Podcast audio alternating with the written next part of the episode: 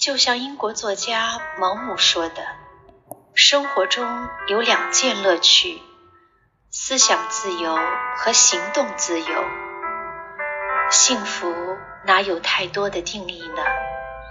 琐碎而平凡的日子和宽阔的世界相比，不过微尘，却自有它的重要。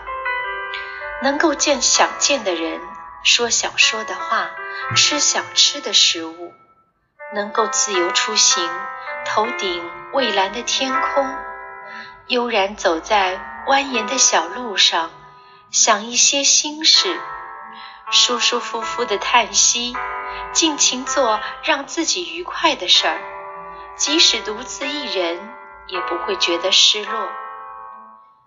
被负面情绪包围的时候。不用刻意逃避，踏踏实实的接受他们，并承认他们是生活的一部分。没有对生活绝望，就不会爱生活。